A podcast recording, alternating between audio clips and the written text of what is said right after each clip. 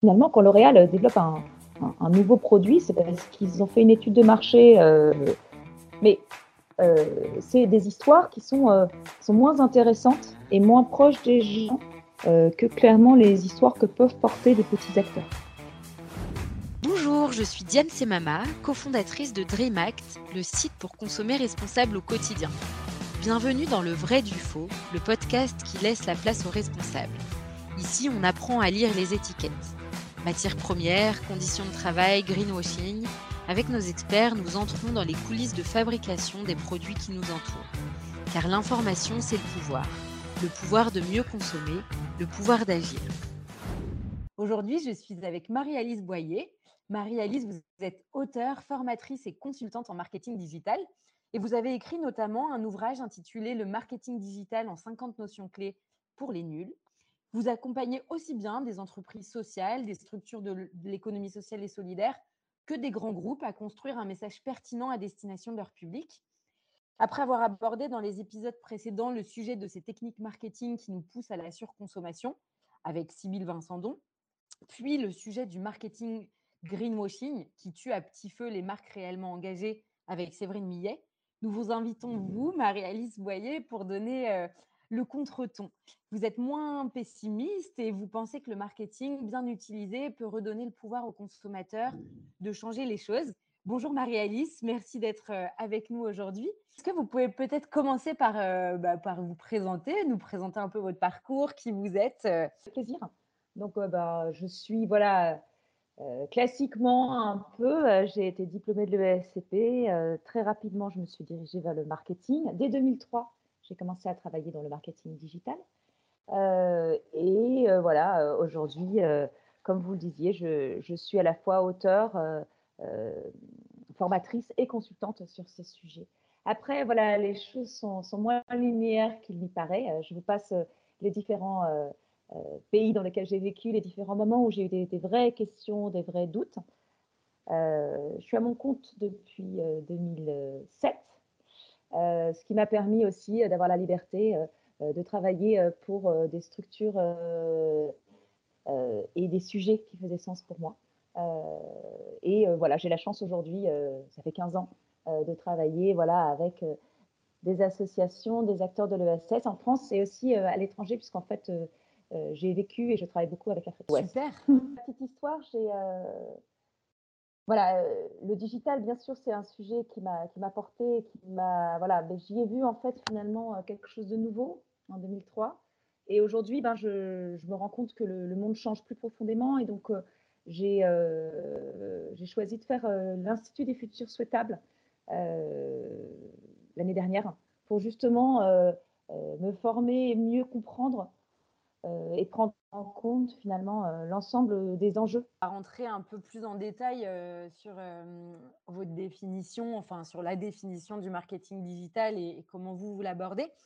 Mais on a coutume, on a pris coutume dans le podcast de commencer l'épisode par, par une petite définition de ce que c'est que pour vous la consommation responsable. Si, si vous deviez définir à votre sauce la consommation responsable, vous diriez que, que c'est quoi? Ah, C'est vraiment un sujet hyper compliqué parce que je pense qu'en fait, on vient tous d'une société où la consommation, c'était, au cœur de tout. Quoi. Moi, je me rappelle, le shopping, c'était quelque chose de...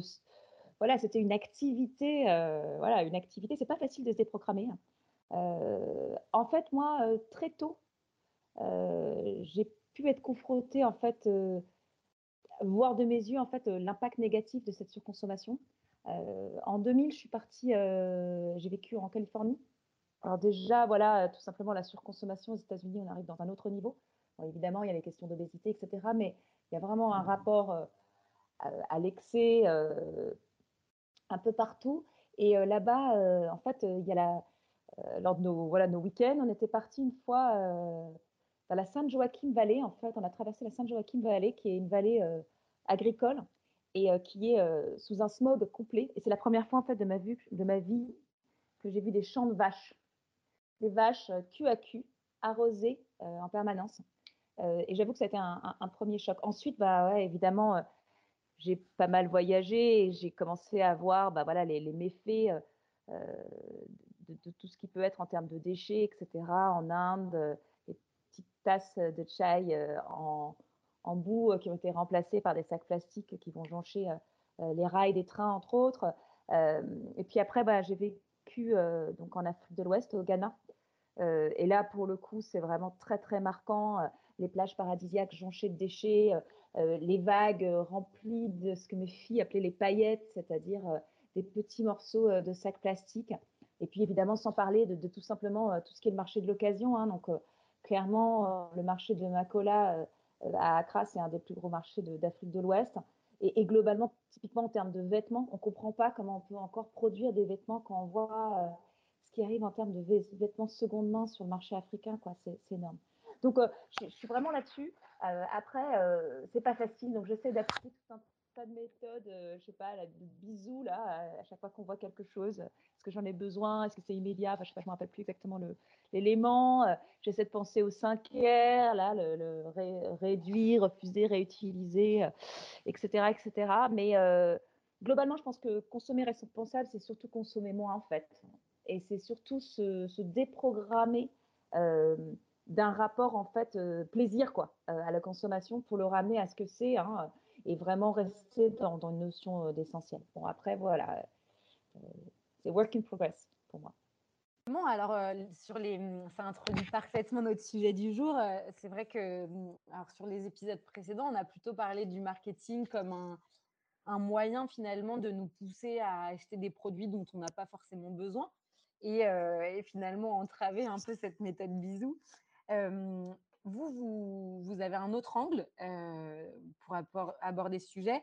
Alors, vous êtes une spécialiste du marketing digital et puis je sais que vous êtes beaucoup posé de, questions. Vous êtes quelqu'un qui est euh, dans sa vie personnelle et, euh, dans son travail engagé. Donc, forcément, vous ne voulez pas faire n'importe quoi au travers de, votre métier.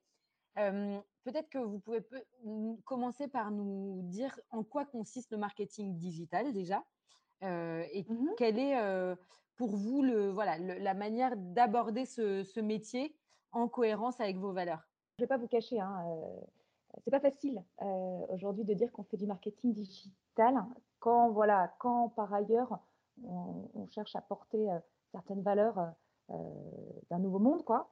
Et j'ai souvent l'impression en fait que pour beaucoup, euh, marketing digital, c'est la peste et le choléra.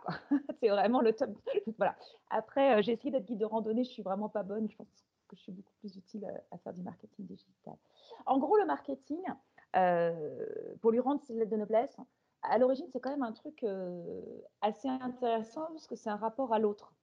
C'est-à-dire, en gros, plutôt que d'être dans une dimension de ben, je vends ce que je fais, quoi, en fait, ou je, je fais un truc, voilà, je me mets à la place de l'autre et je réfléchis à lui ce qu'il veut euh, pour pouvoir euh, m'adapter à lui. Donc, euh, dans cet aspect écoute, hein, c'est finalement ce qui m'attirait dans l'aspect marketing et qui est en jour, pour moi, en fait, quelque chose qui peut être positif par rapport à ça. donc, l'idée, c'est vraiment voilà, de, créer de la valeur, hein, parce que c'est vraiment cette idée de créer de la valeur pour la personne en étant plus proche, évidemment, de en le comprenant mieux, en lui proposant euh, des choses euh, qui, qui, répondent à ses besoins, à ses attentes. Voilà. Euh, évidemment, le marketing vient d'une société de consommation et donc, bah, bien sûr, il a aussi un objectif qui est créer de la valeur pour des entreprises en particulier qui vont être dans un, voilà, dans un rapport pas toujours, pas toujours complètement éthique à cette création de valeur. Hein. Bon, voilà. Pour ce qui est du digital, euh, tout simplement, en fait, il y a des nouvelles technologies qui sont arrivées et euh, il y a une idée de se dire, bon, bah voilà, on va utiliser euh, le digital dans les différents aspects du marketing. Donc, dans le marketing, il y, a, il y a 4 P. Pardon, j'ai mes voilà. Il y a 4 P, donc il y a, tout ce qui est produit, l'offre. Donc, bah, je ne vais pas vous parler de Netflix, hein, etc., ou de Uber, enfin, tout ce qui a permis, en fait, de, de proposer d'autres choses en utilisant les nouvelles technologies, Airbnb. Ensuite, il y a tout ce qui est pris, et là, on voit beaucoup de choses qui évoluent, hein, donc tout simplement parce qu'il y a des modèles gratuits, il y a des modèles d'essai, il y a des modèles à l'usage. Euh, donc, on rentre sur des systèmes avec des abonnements, des forfaits, etc., beaucoup plus complexes que euh, les structures de prix euh, préalables. Ensuite, il y a tout ce qui est tout ce qui est distribution, un drôle de P, mais en anglais c'est place, voilà. Donc là, typiquement DreamAct, hein, qui est une place de marché qui permet de faire de l'e-commerce. Donc ça, c'est quelque chose qui vient de là. Et puis finalement, tout ce qui est promotion, c'est-à-dire comment on va faire savoir aux gens qu'on existe, faire connaître ce qu'on propose en utilisant les différents médias digitaux. voilà. Donc c'est un peu ça le marketing digital. moi, ce que je dis toujours, en fait, c'est que ça n'existe pas vraiment, en fait, le marketing digital. parce qu'aujourd'hui, c'est le monde qui est digital, en fait. Hein. Donc, il y a 60% de la population mondiale qui est connectée. 60% de la population mondiale, c'est énorme. Hein. C'est-à-dire que vraiment, voilà, moi, je l'ai vécu au Ghana, au fin fond des villages. il n'y aura pas d'électricité, il y aura un panneau solaire, c'est pour charger un téléphone sur lequel ils vont pouvoir envoyer des vidéos, utiliser WhatsApp, etc. Donc, c'est quand même assez fou ce qui est en train de se passer et très transformatif. Euh, et donc, par essence, on est dans une nouvelle ère qui inclut euh, des usages digitaux. Et donc, bah, évidemment, le marketing est transformé par ça. Et donc, pour rebondir sur, euh, sur, ce, que vous, sur ce que vous disiez, dans, dans ce, cette nouvelle manière finalement de, de s'adapter au, monde hein, qui s'est digitalisé, il y, y, a du coup une nouvelle, une nouvelle donnée justement qui, qui vient, c'est c'est justement les données, parce que finalement, quand on fait du marketing standard par un moyen de, voilà, de, de distribution plus, plus classique, c'est anonymisé. On s'adresse à un panel de gens large, là où sur le, le numérique, il y a cette question d'utilisation abusive de nos données. Et, et, donc sur la limitation de nos capacités à nous, citoyens, d'agir. Qu'est-ce que vous en pensez de, de, de ça Et est-ce qu'il faut le, le, voilà, aller, comme c'est le, cas actuellement, hein, sur une plus forte réglementation de ces utilisations de, données Alors, clairement, c'est un sujet effrayant, hein. il n'y a pas de doute. Euh, je crois que c'est hallucinant. Je crois qu'on est de l'ordre de 2 ou 3 mégaoctets de données collectées sur chaque individu, chaque monde, via les, différents terminaux. Tout simplement, hein, mon téléphone est en train d'écouter cette conversation. donc, globalement, moi, je voudrais revenir à la base. En fait, le World Wide Web, lorsqu'il a été créé par ce chercheur, hein, Tim Berners-Lee, il ne faut pas l'oublier, qui était chercheur au CERN en 91, euh, c'était quelque chose qui avait une idéologie très belle en fait, qui était portée par une idée de euh, liberté, ouverture, collaboration, intelligence collective, d'accord? Et à ce titre, c'est un espace qui était un espace finalement de non-droit, non réglementé, parce qu'il se voulait euh, libre et ouvert. Il a été finalement dévoyé, et finalement même Tim Berners-Lee le dit aujourd'hui, hein, dévoyé parce qu'aujourd'hui, on va très rarement dans le web. Lorsqu'on prend son téléphone euh, Android et qu'on utilise euh, Chrome, euh, qui est Google, hein, et Android et Chrome, et qu'on fait une recherche d'un site, on reste dans l'univers de Google. On n'est pas passé par cet univers libre, etc. Google, c'est un moteur qui permet de référencer hein, toutes les milliards de pages de sites web. Donc, finalement, on reste chez Google. De la même façon, quand on est dans l'application Facebook, on est chez Facebook. Et voilà, on a signer des conditions générales d'utilisation auprès de ces qui leur donnent des droits euh, euh, qui ne sont pas, sont pas logiques. Alors, ce qui est hyper important, hyper, euh, hyper effrayant, c'est finalement de se dire qui sont ces gens qui ont nos données. Parce qu'aujourd'hui, Google, Facebook ont plus de données sur moi que l'État français. Et ça, finalement, c'est quand même problématique parce que l'État français, bon, bah, c'est un État, c'est le politique, etc., etc. Mais d'un autre côté, on, voit les situations géopolitiques aujourd'hui et comment elles peuvent évoluer. Qu'est-ce qui, voilà, euh, qu'est-ce qui justifie et qu'est-ce qui fait que c'est pas effrayant que voilà que mes données soient aux États-Unis chez Google, euh, chez Facebook et en Chine avec TikTok, hein, parce qu'il y a vraiment une volonté de la, Chine de, récupérer un maximum de données euh, avec un, acteur comme TikTok. Donc, ce qui est problématique en fait, c'est qui sont ces gens qui ont nos données et en fait le manque de régulation là-dessus. C'est des gens qui, voilà, aujourd'hui, en savent plus sur chacun d'entre nous que tout ce qui peut, tout ce qui pouvait exister auparavant, et, et même voilà des structures finalement légitimes, plus ou moins légitimes, ça dépend des pays, hein, mais légitime si on veut parler de la démocratie et de la France, par exemple. Donc, là, c'est là le, le, souci. Et l'autre souci, c'est que ces sociétés, en fait, ce sont des sociétés privées et que leur modèle économique est basé sur la culture de l'attention. Euh, la culture de l'attention, hein, c'est pas eux qui l'ont inventé, hein, c'était la télé, hein, c'est vendre du temps de cerveau disponible. Je crois que c'était euh, le gars de TF1 qui disait ça à l'époque, ça avait beaucoup, beaucoup choqué.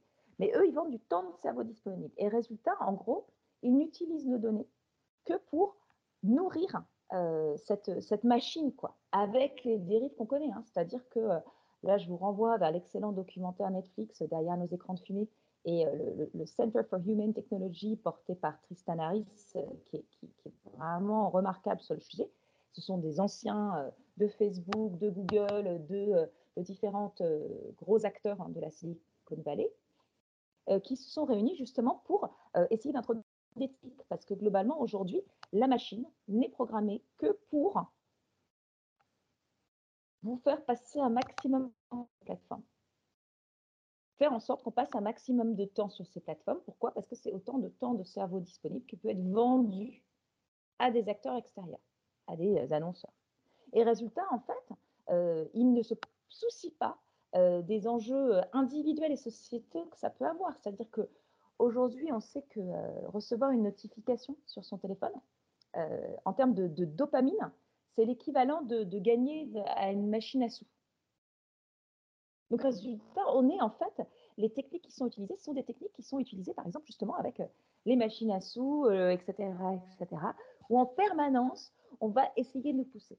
C'était très effrayant de voir que, euh, résultat, les algorithmes, ils s'en fichent qu'on soit addict à titre individuel, ils s'en fichent de pousser des sujets qui, s'ils sont plus engageants, sont aussi parce que bah, ils sont faux ou ils sont problématiques, ils sont en train de diviser la société, etc., etc. L'algorithme, c'est une machine, il s'en fiche. Quoi.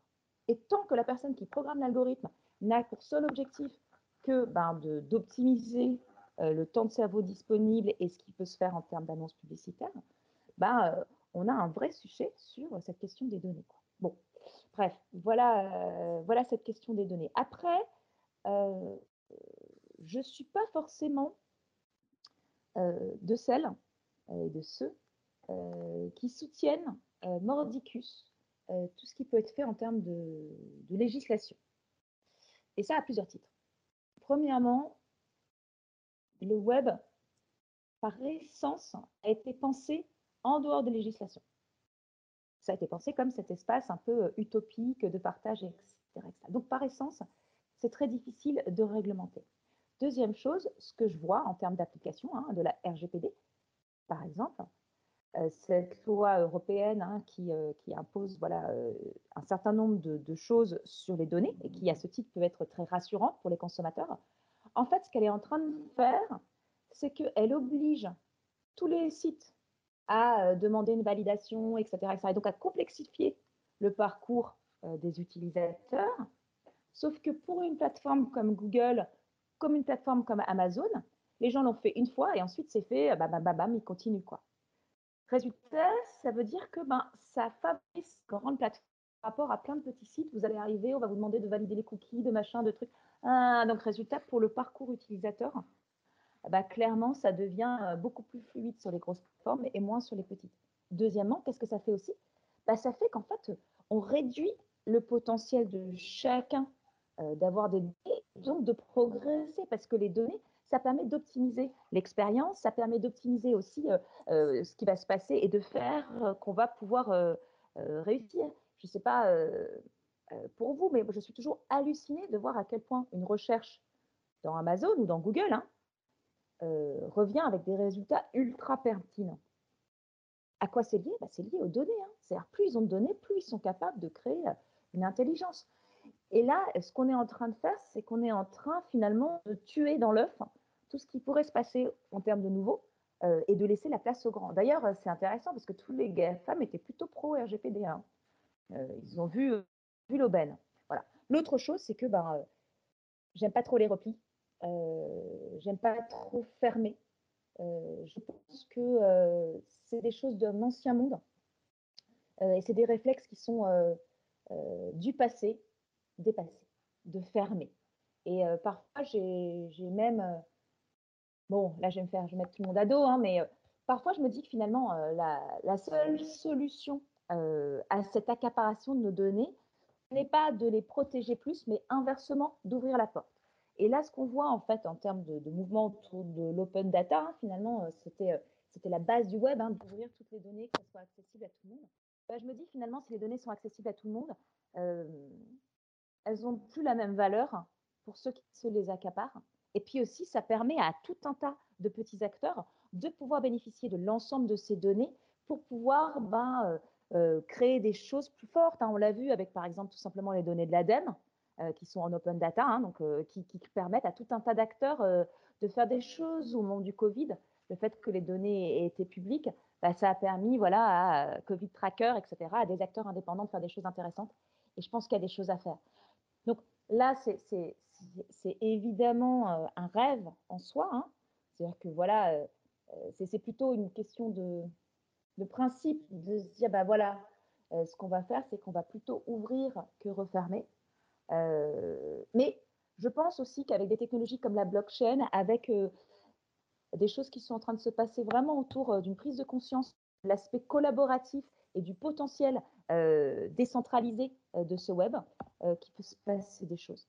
Je l'espère. Vous avez parlé, enfin, vous avez évoqué bah, justement cette RGPD. Est-ce que pour que tout le monde se resitue, vous pouvez nous dire quelques mots sur cette RGPD, ce, que, ce que ça veut dire, ce que ça impose aussi aux petits comme aux grands, voilà, en, quelques, dans les, dans les grandes lignes. Et puis, ouais, dans les grandes lignes, ouais. Et puis savoir aussi si, parce que je vois bien chez, chez DreamAct, hein, c'est pour une structure comme nous, c'est un, un parcours du combattant, un peu la RGPD, entre comprendre ce qu'il faut clairement faire, mettre en place ces actions, et puis, comme vous le disiez, pour des, mmh, pour des petits comme nous, en fait, on a l'impression de, voilà, que, ça va être in fine beaucoup plus difficile de réussir à, se faire connaître. Donc, voilà, nous, dire si vous, de ce que vous constatez, euh, c'est vraiment possible ou pas pour une structure, une, petite marque, une jeune marque, de respecter à la lettre cette RGPD C'est très difficile, hein, d'autant plus que, en fait, par essence, c'est difficile de légiférer sur quelque chose en permanence, et c'est le cas du web. Donc, typiquement, c'est intéressant parce que ce qui prédate. Donc, la RGPD, c'est une application, c'est une directive européenne, mais qui finalement est basée sur quelque chose eh, les, fondements, euh, c'est une loi française qui date de 2006, euh, qui était la la loi sur la confiance en l'économie numérique. J'aime bien euh, ce nom. je souffre de positivisme, je pense. Néanmoins, l'idée derrière tout ça, c'était la question en fait de réglementer tout ce qui était prospection par voie électronique. donc, c'était l'idée en fait, voilà, de demander le consentement préalable aux gens avant de pouvoir les recontacter. Euh, c'est ce qu'on a vécu beaucoup avec tout ce qui était email en fait. Hein. Donc c'était vraiment quand on s'inscrit à une base email, on a toujours cette petite case euh, j'accepte de recevoir les C'est la fameuse case opt-in où j'accepte de recevoir. Inversement, ça veut dire aussi que les gens euh, doivent pouvoir s'enlever d'un fichier. Et puis ça réglemente aussi via la CNIL ce qu'on va pouvoir garder dans un fichier. Typiquement, on ne va pas pouvoir garder des données qui sont de l'ordre voilà éthique, enfin qui, qui parlent de qui parlent de choses euh, qui vont être médicales, qui vont être, etc., etc., ou qui ne vont pas être liées au sujet directement.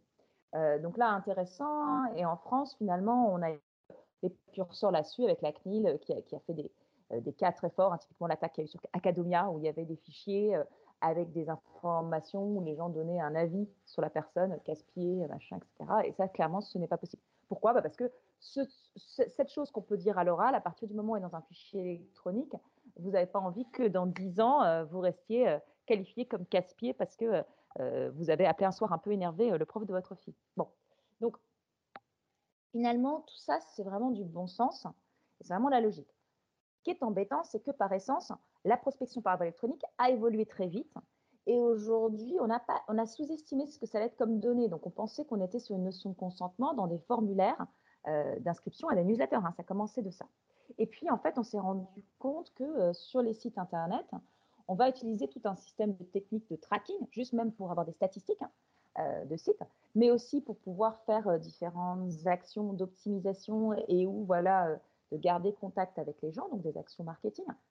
Et, et, là, résultat, il a été imposé avec l'arrivée de cette directive européenne. Il y avait eu tout un flou au moment de la LCEN sur ce sujet qu'à partir du moment où on a des cookies sur son site, on est obligé de valider. Hein. vous l'avez tous vécu, vous ouvrez un truc, bam, hop, euh, j'accepte les cookies, ok, etc. Avec évidemment des dérives parce qu'il y a plein de sites euh, où euh, finalement, quand on n'accepte pas, on n'a pas accès au site, etc., Après, qu'est-ce que ça veut dire? Ça veut dire aussi que pour une petite boîte, il y a un ensemble de règles à respecter par rapport à, à ce qu'ils font, qui peut être lourd, tout simplement en termes de process. Donc, qu'est-ce qu'ils collectent, qu'est-ce qu'ils en font, comment ils donnent accès aux gens euh, pour pouvoir euh, sortir du sujet. Et puis, bah, voilà, euh, tout simplement, ce côté pesant, hein, parce que aujourd'hui, on est habitué à l'automagie. Hein. L'automagie, c'est Google, enfin Waze, hein, aller rentrer à la maison.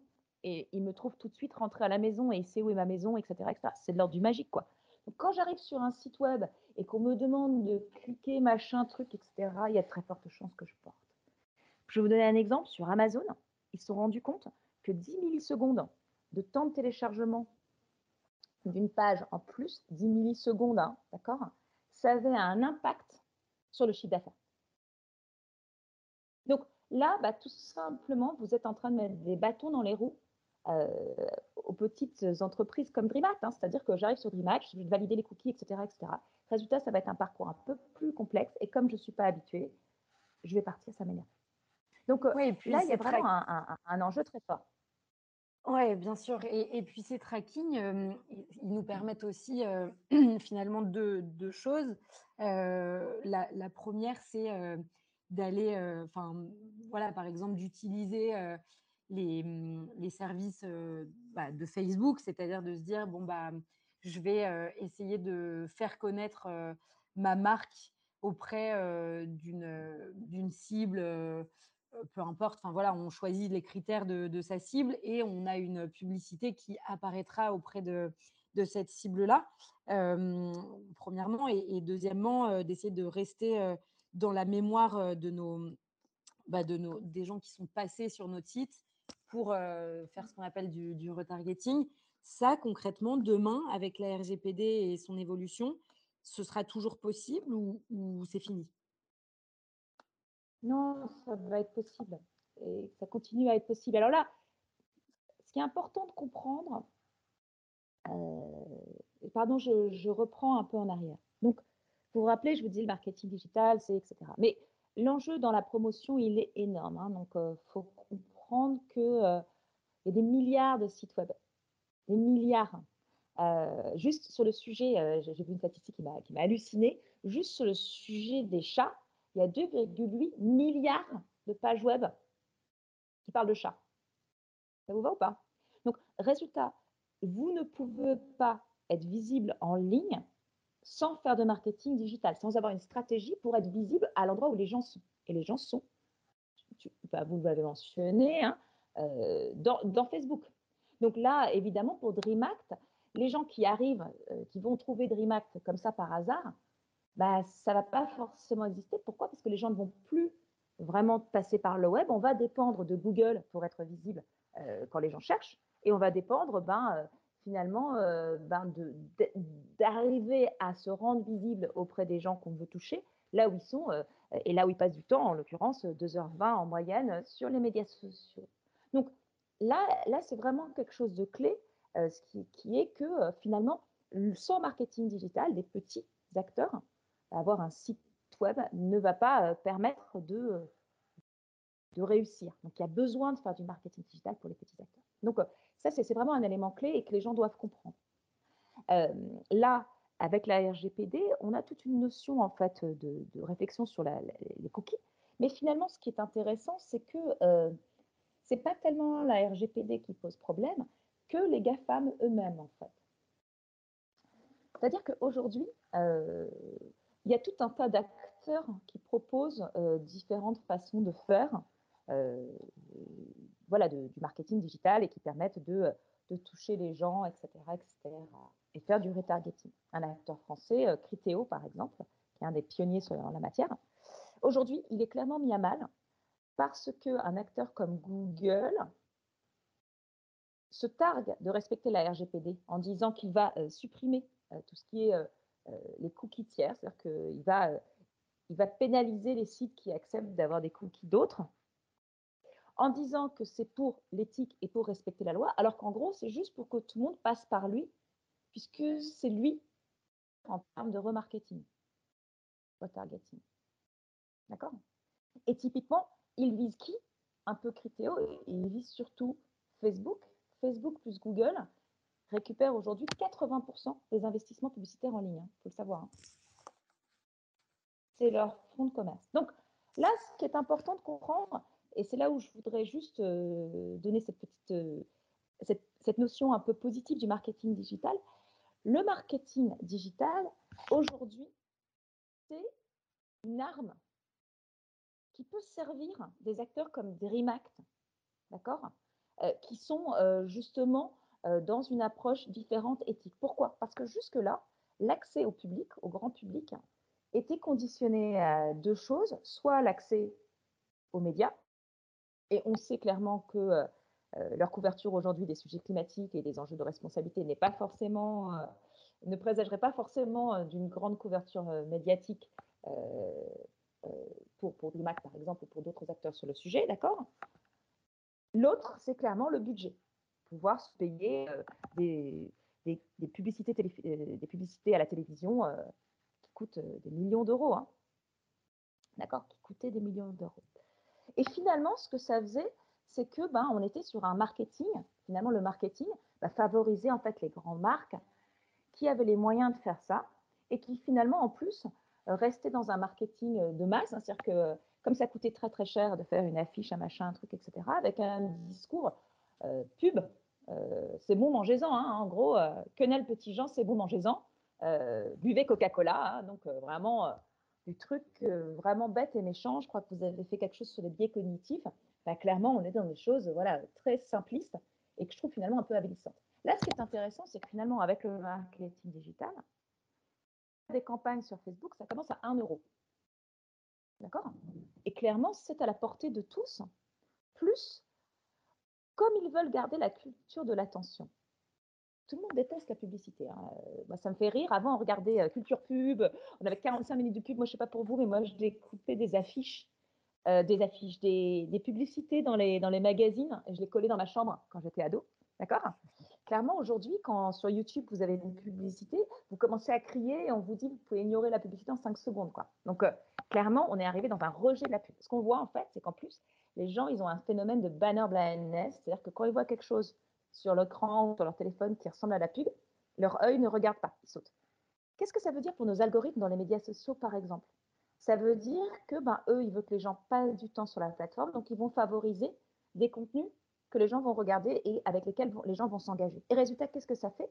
Ben, Ça fait que finalement, on est en train de changer euh, le discours et euh, on voit émerger euh, des acteurs qui vont être dans des dynamiques beaucoup plus intéressantes en termes euh, de messages que euh, buvez Coca-Cola ou euh, il aura, c'est quoi? Il a la voiture, il aura la femme. Ah, bref. On sort de, de, ces, de ces, éléments basiques, avilissants, pour entrer dans quelque chose qui est beaucoup plus, beaucoup plus concret, beaucoup plus intéressant. Là, c'est intéressant de voir que des acteurs comme, comme Unilever, qui jusque-là euh, se battaient entre eux, hein, parce que c'était les seuls à pouvoir se payer la mannequin euh, et euh, le plan média qui permettait d'avoir la mannequin partout, qui disait grâce à la crème, elle était aujourd'hui magnifique, d'accord? Aujourd'hui, se font manger des parts de marché par plein de petits acteurs qui, grâce au marketing digital, arrivent à toucher les gens. les gens, en plus, en les ciblant plus spécifiquement, et en plus en racontant une histoire qui est beaucoup plus intéressante que la mannequin euh, retouché sur Photoshop, qui arrive à expliquer, bah voilà, euh, c'est quelque chose qui est fait avec des huiles essentielles bio, euh, c'est des recettes qui, machin, etc.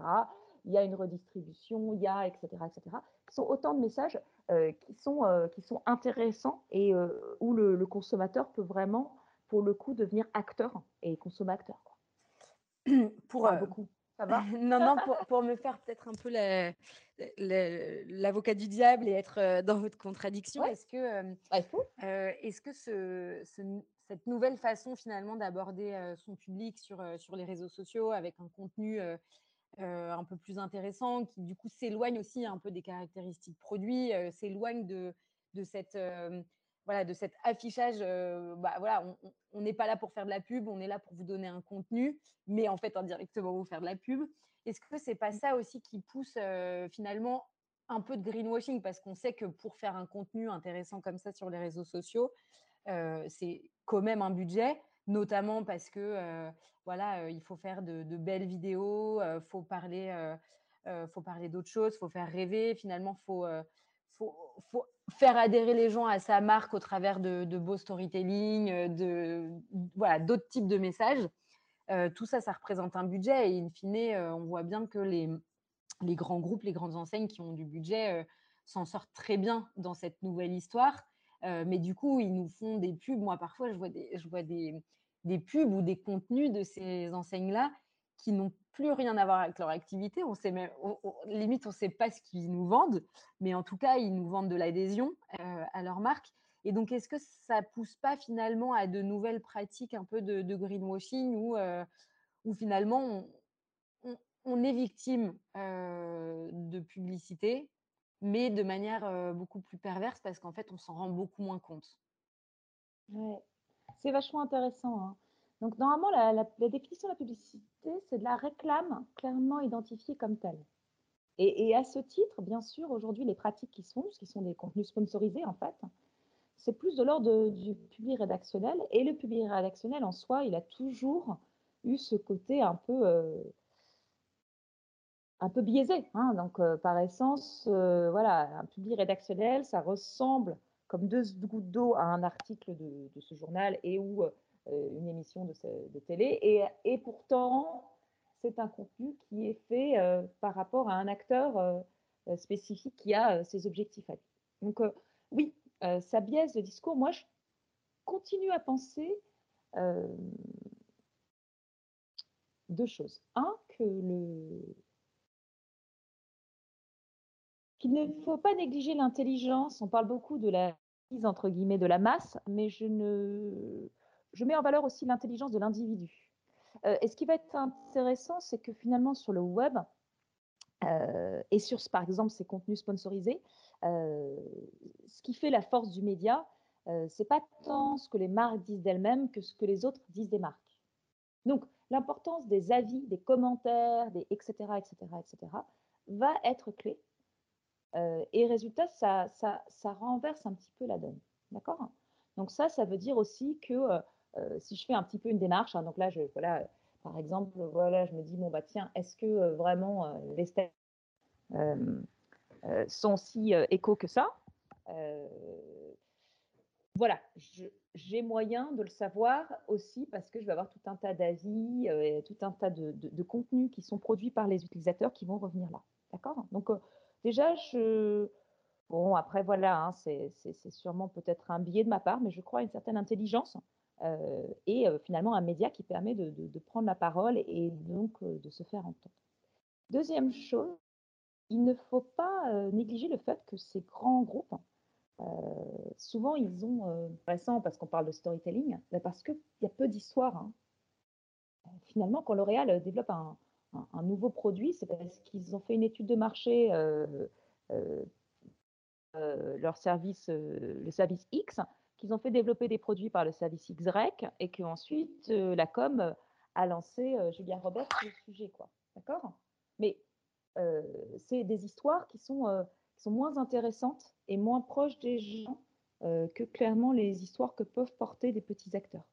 Donc moi, je crois vraiment, pour aussi accompagner beaucoup hein, les petits acteurs, et c'est ce qui finalement m'a poussé à écrire ce livre pour les nuls, hein, c'est en démocratisant le marketing digital, euh, finalement, oui, il y a des questions de format, etc. Mais aujourd'hui, on voit des formats Reels, TikTok, hein, Like, etc., etc., qui fonctionnent très bien. Et on voit finalement qu'il y a une recherche d'authenticité, de, de, proximité, qui est plutôt en faveur des petits acteurs que des gros. Et les gros, oui, ça leur coûte très cher d'essayer d'être proches et authentiques. Donc, c'est ça que je veux, mettre en avant.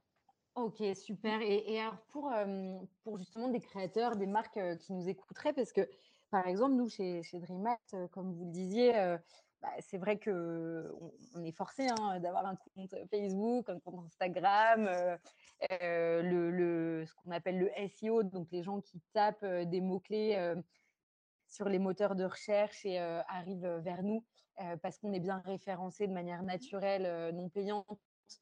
C'est un source de, une source de trafic très importante voilà, pour, pour, pour, faire venir nos clients. Mais à côté de ça, nous, par exemple, on a toujours eu à cœur de ne pas faire de publicité payante, d'achat de mots-clés sur Google, par exemple. et on met très, très peu de budget de publicité Facebook. juste le, nécessaire pour pas être banni de, leurs algorithmes, quoi. Mais, mais voilà, nous, on s'est dit que nous, ce qu'on considère comme problématique là-dessus, c'est finalement, ça nous embête de mettre notre argent dans les poches des GAFA, alors qu'à côté de ça, on, a envie de, faire bouger les lignes sur, sur la consommation. et donc, aujourd'hui, pour, pour nous ou pour nos marques qui auraient envie d'un peu de cohérence dans, dans le marketing digital, c'est quoi les solutions pour se faire connaître, pour faire du marketing digital sans remplir les poches des, des GAFA? Est-ce qu'il y en a d'autres qu'on peut aller voir C'est là où vraiment ça devient difficile. C'est-à-dire que moi, j'ai commencé donc le digital en 2000, enfin, à travailler dans le marketing digital en 2003. Et finalement, là, il y avait toute une série, il y avait des milliers d'acteurs. Là, je vous ai parlé vraiment de cette concentration, hein, 80% euh, des, investissements publicitaires qui vont dans les poches de Google et de Facebook aujourd'hui. Hein, d'accord? Donc, c'est vraiment ça. Ce qui est difficile, c'est que bah, ça devient des passages obligés, c'est problématique. Mais il faut aussi comprendre que euh, finalement, la présence média a toujours été payante. Euh, avant, bah, on payait pour passer à la télé, on payait pour. Voilà. Donc là, finalement, on passe par ces moments-là. Donc moi, j'ai ce rapport-là en disant euh, voilà. Ce qui est embêtant, euh, c'est vraiment cet aspect ben oui, je remplis les poches de ces acteurs-là. Et, et, à ce titre, j'espère qu'on va, qu'on va arriver à des modèles qui vont être autres et où qu'on va pouvoir faire pression sur eux pour en tout cas avoir voilà, avoir une réflexion autre sur, euh, sur ça. mais globalement, moi, ce que je, ce que je veux dire, c'est qu'on peut penser à un marketing digital éthique autrement. C'est-à-dire qu'il y a évidemment qui je paye, mais là, je pense que euh, c'est difficile. C'est-à-dire qu'en gros, euh, moi, je pense que finalement, ça fait plus sens de donner aux moyens à des petits acteurs de se rendre visibles que de, euh, bah, de ne pas investir pour ne, et ne pas se rendre visible et résultat, donner encore plus de place aux gros acteurs et à des acteurs qui vont faire du greenwashing, etc. Donc moi, je suis plutôt dans une idée de dire, il faut, on a moyen d'être à armes égales avec ces gens-là, faisons-le. D'autant plus qu'on n'est pas à armes égales parce qu'on le sait. Les gens voudraient, ils veulent de l'éthique. Et d'ailleurs, c'est ça qui est intéressant dans le greenwashing, c'est que c'est aussi le symptôme de quelque chose de positif. C'est le symptôme que les gens veulent ça. C'est Coluche qui disait il suffirait que les gens n'achètent plus pour que ça ne se vende pas. Ben, c'est un petit peu ça. Hein. C'est-à-dire qu'aujourd'hui, des marques comme euh, Adidas soient obligées d'avoir un discours euh, greenwashing. Ça veut dire qu'en fait, les gens, les consommateurs, c'est quelque chose qui est important pour eux. Et résultat, ce qui est dommage, c'est que eux, si on leur laisse la place, ben, évidemment, eux, ils vont pouvoir euh, se rendre visibles, les gens vont acheter Stan Smith, alors que euh, bah DreamHack propose des baskets qui, pour le coup, euh, voilà, vont être produites, etc., etc., etc. Et c'est dommage, pour le coup, de ne pas se donner les moyens d'être d'être visible. D'autant plus que ce qui est vachement intéressant, c'est qu'aujourd'hui, on va être vraiment dans un ciblage très intéressant. C'est-à-dire que moi, par exemple, qui me pose beaucoup de questions autour de la viande hein, et de son impact, bah, de fait, euh, je me suis intéressée voilà, à, voilà, à des réflexions sur des recettes plus végétariennes, pour des machins, etc. Et aujourd'hui, bah, c'est clair que je vais être la cible de communication autour euh, d'alimentation veggie, etc., etc., et résultat, ben, ces gens-là, ça ne leur coûte pas de toucher tout le monde, ça leur coûte juste de toucher les gens qui s'intéressent potentiellement à ça. Donc là, ce qui est intéressant, c'est qu'on peut se battre à armes égales, mais en plus sur des micro-cibles, donc avec des micro-budgets. D'accord? Et l'autre chose, c'est que vraiment, on peut avoir un discours beaucoup plus construit. Alors là, ce qui est difficile, c'est fondamentalement l'enjeu, le sujet en fait. C'est-à-dire qu'on est sur un sujet ultra complexe dans un monde où les gens commencent à, à, paniquer et veulent de la simplification, veulent se déresponsabiliser, hein, d'accord? Et, finalement, résultat, c'est beaucoup plus simple de se dire, bah non, attends, j'ai acheté Adidas sur Amazon, mais Amazon, ils ont une bonne politique RSE et, et mes Adidas, elles sont, elles sont éco-responsables. C'est plus simple. C'est plus simple, mais si nous, on ne se donne pas le moyen, je dis nous, hein, donc les autres acteurs ne se donnent pas le moyen alors qu'ils ont les moyens, parce que ça va être de parler aux personnes qui seraient intéressées et, qui, et, de faire en sorte que ces gens-là sachent qu'ils existent, les trouvent, les revoient, sachent qu'ils proposent, pensent à eux lorsqu'ils ont besoin d'acheter des baskets, bah, c'est dommage. Pardon, hein, je suis très...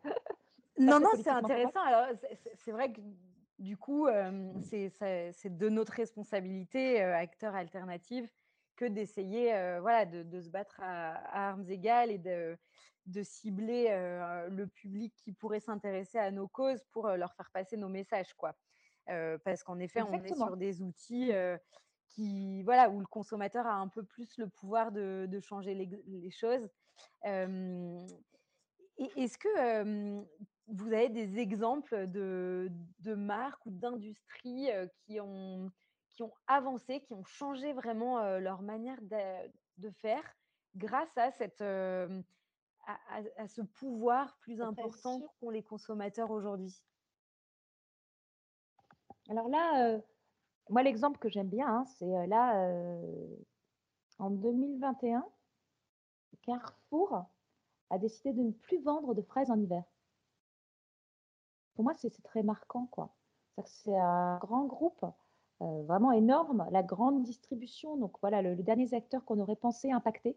Et lui, il se rend compte qu'il a besoin euh, de faire un pas euh, visible et réel par rapport à ce que attendent les consommateurs et, ce qui est important pour eux. Donc ça, je trouve que c'est vraiment intéressant parce que ben, on voit des gros acteurs comme ça ben, changer la donne. Alors après, c'est tout l'enjeu, hein, c'est-à-dire derrière le greenwashing, il y a cette idée de ben, on dit mais on ne fait pas. et c'est ça le, gros enjeu, hein, c'est que ben oui, on voit qu'ils ont bien compris que les gens changent et qu'ils attendent des actions en termes de responsabilité environnementale, sociale, etc. et que ben, beaucoup de groupes vont finalement, pour moi, avoir une approche à l'ancienne qui qui est, bah oui, il s'agit juste de communiquer et donc c'est parler très fort dans un haut-parleur avec un message simpliste. D'accord? Finalement, c'est l'enseignement en publicité, quoi. Alors qu'en fait, aujourd'hui, on est beaucoup plus sur quelque chose qui est de l'ordre de 1, de la, du murmure. Hein. on va parler dans les oreilles des, différentes personnes, donc quelque chose qui va être personnalisé en termes de discours, parce qu'on va pouvoir faire du ciblage, etc. etc. Et deux, euh, qui va être euh, justement dans un discours beaucoup plus euh, conversationnel, c'est-à-dire on va raconter des choses et la personne va pouvoir nous répondre. Et donc je, pense finalement que, peuvent, voilà, que, finalement en tant que consommateur, on peut avoir un énorme pouvoir, énorme pouvoir parce que tout simplement, ben voilà, moi, moi je vous raconte un petit exemple. Je, je, vous ai parlé de la grande distribution je, voulais euh, essayer de, de, moins consommer euh, dans les supermarchés. Euh, pour tout un tas de raisons, à la fois sur les, produits, l'éthique des produits et l'éthique l'éthique des groupes. Et puis, et puis en fait, bah voilà, parce que j'ai été, voilà, j'ai été identifiée comme quelqu'un qui s'intéresse à des de consommation alternative, bah un jour sur mon Facebook, j'ai vu passer quelque chose qui s'appelait La Fourche. La Fourche, voilà, c'est un tout petit acteur. Enfin, c'était, je crois que maintenant, euh, ben, résultat, ils grossissent. Mais c'est grâce à leur marketing digital que moi, aujourd'hui, il y a toute une partie, voilà, je vais passer par euh, ces, modes de consommation euh, en plus en circuit court, un peu comme DreamAct, où je vais pouvoir ben, voilà, travailler avec des marques qui pour le coup vont être bien rétribués pour leur travail, qui respectent un certain cahier des charges, etc. Acheter en vrac, etc. Ça va? C'est super intéressant parce que justement, vous portez cette, voilà, une, une, voix un peu différente de ce qu'on a l'habitude d'entendre sur la manière d'aborder les données et le marketing digital dans notre domaine, dans la consommation responsable. Peut-être pour finir, parce que leur tourne malheureusement, si, si, vous aviez une ou, quelques recommandations à donner à, nos auditeurs sur la manière justement de d'accepter ou de naviguer sur Internet et pour justement favoriser l'émergence de petits acteurs. qu'est-ce, que, qu'est-ce que ce serait? Bah, Ce serait en fait de savoir un petit peu, à chaque fois que vous vous engagez avec des petites marques, bah, vous améliorez en fait leur visibilité. Pourquoi? Bah Parce que euh, ça veut dire que bah, je like un post de DreamHack. Ben, pour euh, Facebook, c'est un post qui est intéressant. Moi, je suis intéressée par DreamHack. Et résultat, ça va faire aussi que moi, petit à petit, ce que je vais voir en termes de publicité va être plus orienté vers moi. D'accord? Donc, ça va me permettre, moi, de découvrir d'autres gens qui vont me cibler. Et à chaque fois, moi, euh, en m'engageant avec eux, je leur donne plus de visibilité et je leur permets voilà, d'en avoir aussi plus pour leur argent, tout simplement, hein, parce qu'il y a aussi un algorithme sur la partie payante euh, Facebook va euh, aussi favoriser euh, des contenus sponsorisés qui ont plus d'engagement, qui sont plus intéressants. Donc, bah, finalement, si moi, je suis bien ciblée par ces acteurs qui proposent des, voilà, des solutions de, de, consommation responsable, etc., etc. Bah, je vais pouvoir faire ça. L'autre chose, et par contre c'est peut-être à, double titre, hein, mais c'est aussi bah, finalement de ne pas hésiter à dénoncer, à prendre la parole, euh, sur, des choses qui vous semblent pour le coup non éthiques. D'accord? Donc, vous pouvez, hein, dans un fil Facebook par exemple, dire Je ne veux pas voir cette publicité. D'accord? Euh, Vous pouvez euh, laisser un avis, laisser des avis, des avis négatifs. Vous pouvez attaquer, entre guillemets. Il y a un acteur, par exemple, là encore, hein, merci. Le, digital parce qu'il m'a permis de le rencontrer. Hein. donc c'est par exemple Bon Pote qui est aujourd'hui voilà euh, une prise de parole qui va être un, média d'une certaine façon euh, vraiment euh, indépendant sur le sujet du climat, qui lui, pour le coup, va systématiquement, sur toutes les publications médias sociaux qui sont pour lui non éthiques, va systématiquement attaquer. Et, et, ça a des impacts. Hein. Donc là, c'est vraiment intéressant parce qu'il attaque sur LinkedIn tout ce qui peut être post, voilà, institutionnel sur les stratégies RSE, etc., qui pour lui lui semble être du greenwashing. Il va attaquer sur Instagram les influenceurs qui proposent un week-end de shopping à New York, etc., etc. Et il les attaque directement. Donc ça, c'est vraiment intéressant parce qu'il a un vrai pouvoir. Et aujourd'hui, on voit hein, euh, clairement, les gens ont, soit changent leur stratégie, soit en tout cas, quand ils commencent à, voilà, proposer un voyage, euh, un week-end à New York, ils se posent la question de se dire, zut, est-ce que je vais me faire attaquer par bon pote Donc, il y a clairement des contre-pouvoirs qui émergent sur ces sujets-là. Donc, clairement, pour les consommateurs, faites savoir ce que vous aimez, faites savoir ce que vous n'aimez pas. Vous avez le pouvoir, d'accord? Donc, posez des questions, etc., etc. Et puis, voilà, ne, négligez pas euh, le fait qu'un euh, bon ciblage, le bon ciblage des gens, d'accord? Le fait que le marketing digital se démocratise et puisse entrer dans les bonnes mains, bah, ça vous permet aussi, vous, un, de découvrir plein de choses, euh, de cet univers, moi, de cette forêt qui pousse derrière l'arbre qui tombe, euh, qui sont autant d'initiatives euh, qui, peuvent et qui finalement ne sont possibles que grâce à ces médias qui démocratisent l'accès en fait aux gens. Super, merci Marie-Alice pour cette dose, cette bonne dose d'optimisme.